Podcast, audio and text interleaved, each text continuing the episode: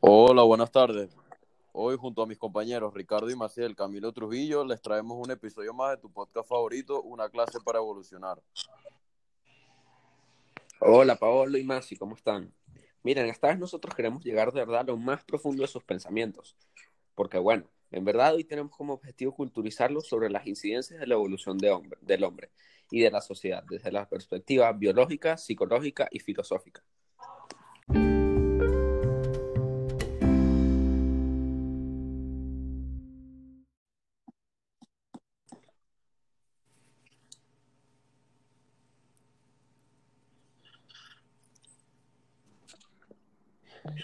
Hola, hola, hola, muy buenos días a todos. ¿Qué tal? ¿Cómo están?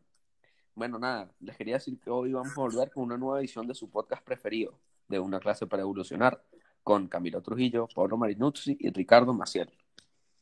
Buenas, buenas, aquí Maciel hablando. Y bueno, nada, para introducir el tema y luego desarrollarlo, nos vamos a tener que hacer algunas preguntas. Ya sea como la incidencia de la dimensión social y biológica en el desarrollo psicológico, la salud mental y las enfermedades mentales.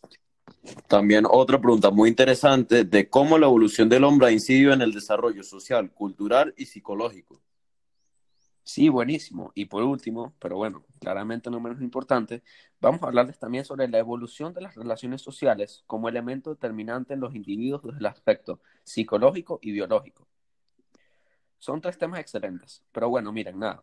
Comenzando nuestro grandioso podcast muy alegres el día de hoy, les vamos a discutir sobre la primera pregunta, que bueno, como todos sabemos, vendría siendo el cómo la evolución del hombre ha incidido en el desarrollo social, cultural y psicológico.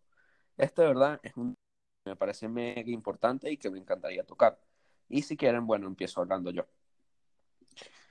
Este, bueno, nada, un poco de lo que entendí. Este, la evolución social es un término demasiado sencillo y se basa en los cambios cada vez más complejos en toda la sociedad se basa también en el desarrollo social y qué tan civilizados pueden llegar a ser los países con el tiempo. De verdad, súper sencillo.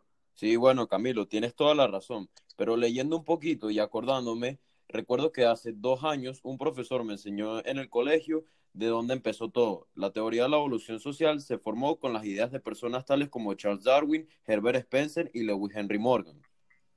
Sí, exacto, pero escúchame, por lo que yo personalmente he investigado, las ideas de los, de los dos últimos años creo que se hacen en la teoría de la evolución de Darwin, mientras que la de Morgan analizó las tribus norteamericanas a través del estudio de iroqueses. Y para ver si averiguaron ustedes bien, ¿qué son los iroqueses? sí, bueno, nada, de hecho sí, este, averigüé y bueno, yo lo sabía antes. Los iroqueses básicamente este, son una confederación nororiental de nativos americanos. Pero bueno, claramente esto no es reciente. O sea, esta confederación fue hace años, como alrededor de por ahí los 1700. Eso es correcto, correcto. Gracias y continúo con lo que decía. Ajá, bueno, me quedé en el que, que, en el propósito de Darwin Spencer y Morgan no era la evolución de instituciones individuales aisladas en un contexto social, sino que principalmente la evolución eh, era de toda la sociedad. Claro, y tienen, están totalmente correctos los dos con sus intervenciones. Pero una cosa que les voy a decir, ahora después de estar un tiempo leyendo, conseguí que hace unos 60.000 años, cuando los humanos modernos abandonaron África en forma de pequeños grupos sociales, la cultura aceleró el proceso evolutivo en solo decenas de miles de años. Esto es increíble. No, vale, entonces los humanos cambiaron el mundo así sin darse cuenta, nada más. Sí, así mismo.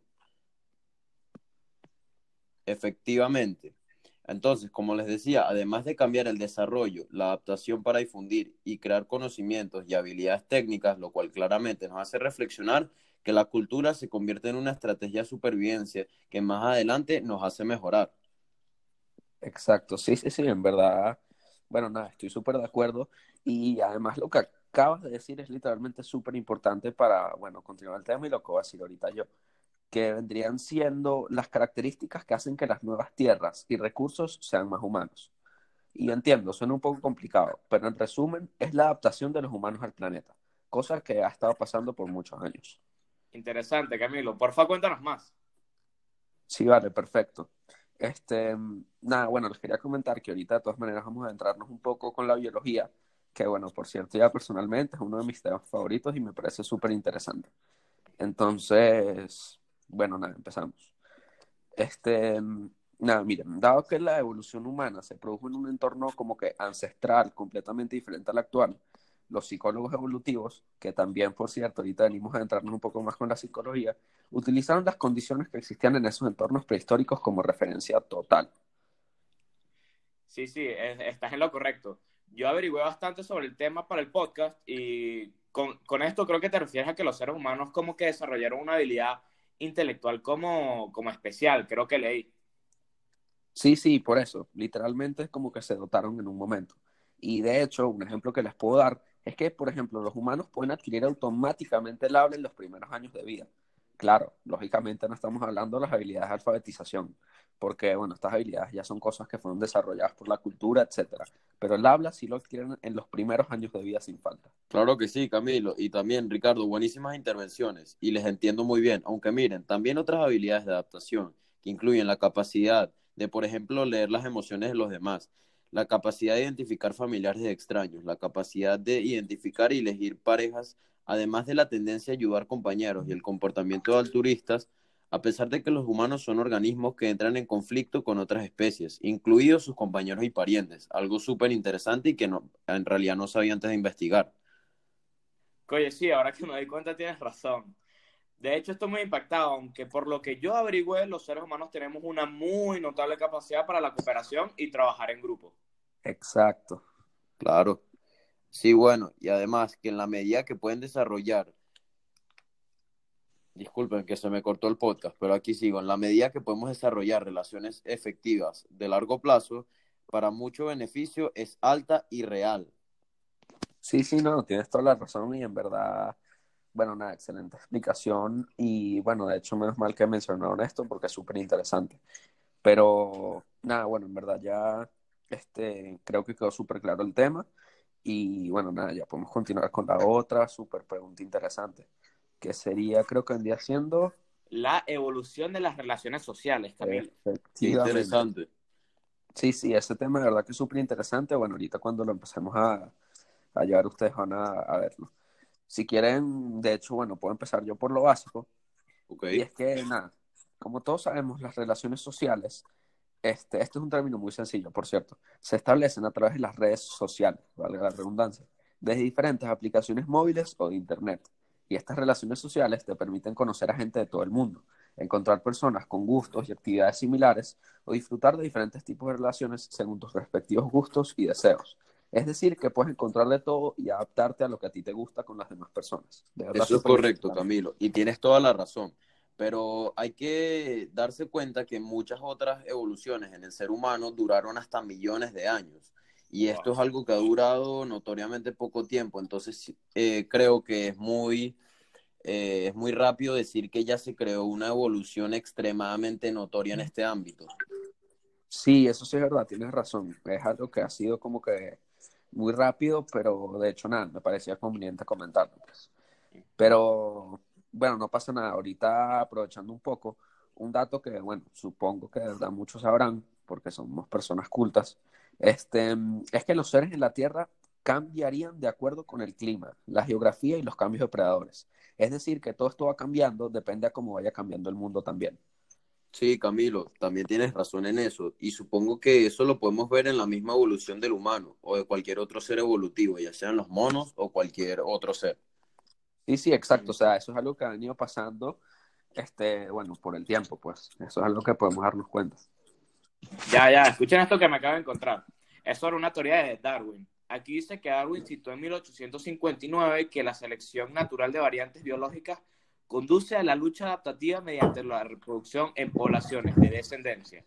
Con el tiempo, estos cambios acumulativos pueden dar lugar a la aparición de nuevas especies diferentes a su origen. Wow. La evolución no es más que un declive tras una modificación. Me pareció bastante interesante esto que leí, entonces lo quería comentar, comentar con ustedes. Pero me interesa más qué piensan ustedes, qué opinan. Eh, claro, Camilo, si no te importa, déjame empezar yo dando mi opinión. Sí, no, eh, claro, de verdad que yo opino que está buenísimo. Igual yo, pero perfecto. Es que no sé, la naturaleza de la misma es la que diseña el organismo. Por eso Darwin propuso una nueva historia sobre la historia natural. valga la redundancia, sin dioses ni revelaciones y nos invitó a creer en la armonía y en la contingencia. Yo creo que a esto Darwin se refería a que él creía, él quería creer algo más basado en ámbitos científicos y dejar a las religiones, creencias y fe de lado. Es correcto. Efectivamente, confirma ahí Ricardo. Es correcto, totalmente. Pero nada, este, aprovechando aquí mientras ustedes, mientras ustedes hablaban un poco y bueno, Pablo da su grandiosa opinión, haría averiguar algo que de verdad me pareció súper importante y bueno, quería comentárselos a ustedes rápido si les parece. Nada, aquí dice que, bueno, en los alrededores del 1879, el fisiólogo, filósofo y psicólogo, ojo, era de todo, Wilhelm Wundt, estableció el primer laboratorio de psicología experimental en la Universidad de Leipzig, Alemania. Esto, bueno, es un dato que impactante e interesante porque, bueno, más que todo, el año en que se hizo, o sea, me parece súper temprano. Sí, sí, sí, yo, yo estoy súper claro de eso es que yo también averigué sobre ese artículo y si no me equivoco, afirma que esa, esta fecha se considera como un referente histórico y todo. Si no mal recuerdo, no sé. Literal. Sí, sí, sí, literalmente. Y acabo, y, acabo, marcando el surgimiento de la psicología como una rama independiente de la filosofía. Además, podríamos pensar que este es un tema relativamente joven, con una historia de aproximadamente 138 años. Nada más, súper joven. Wow, súper joven.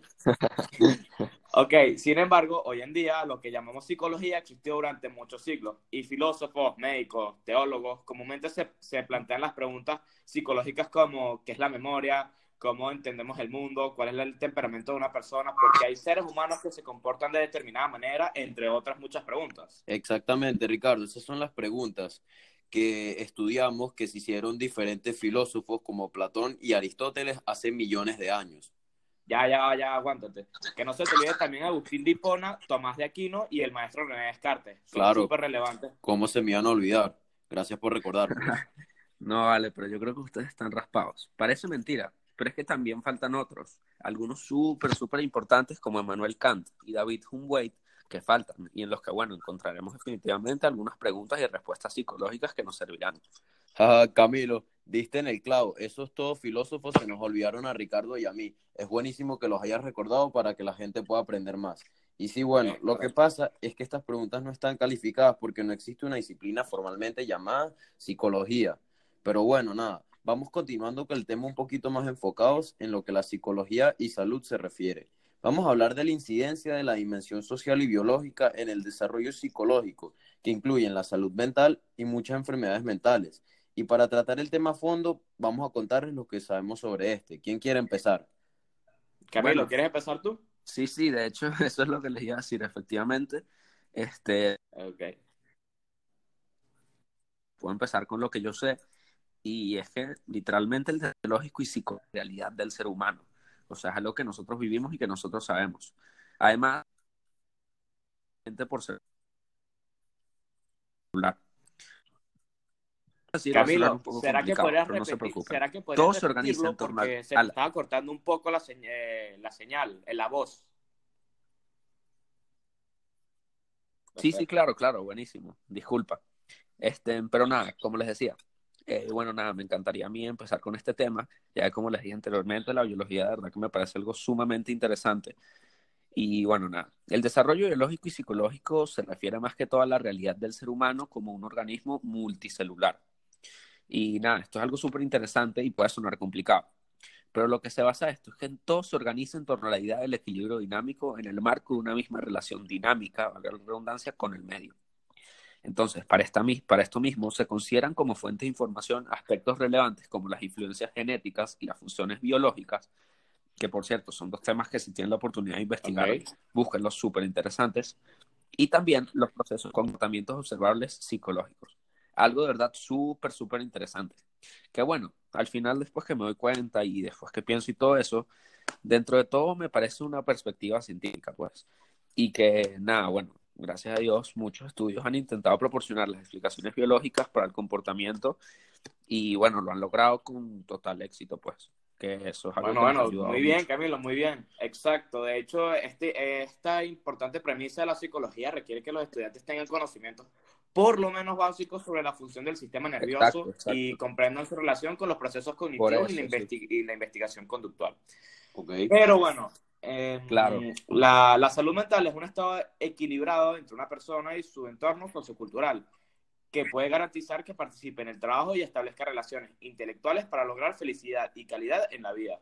Y bueno, Ricardo, que no se te olvide, para terminar, que el trastorno psicológico se ve en varias condiciones que afectan las emociones, el pensamiento y el comportamiento, cosas que hay que tomar bastante en cuenta. Bueno, perfecto. Bueno, ya creo que hemos concluido con el podcast. De verdad, espero que les haya encantado, que les haya Efectivamente. un poquito de una risa, pero sobre todo que hayan aprendido mucho porque, bueno, me parecen temas súper importantes. De parte de nuestro podcast, una clase para evolucionar. Les mandamos un cálido saludo y gracias por escucharnos. Estamos luego. agradecidos. Chao. Hasta luego.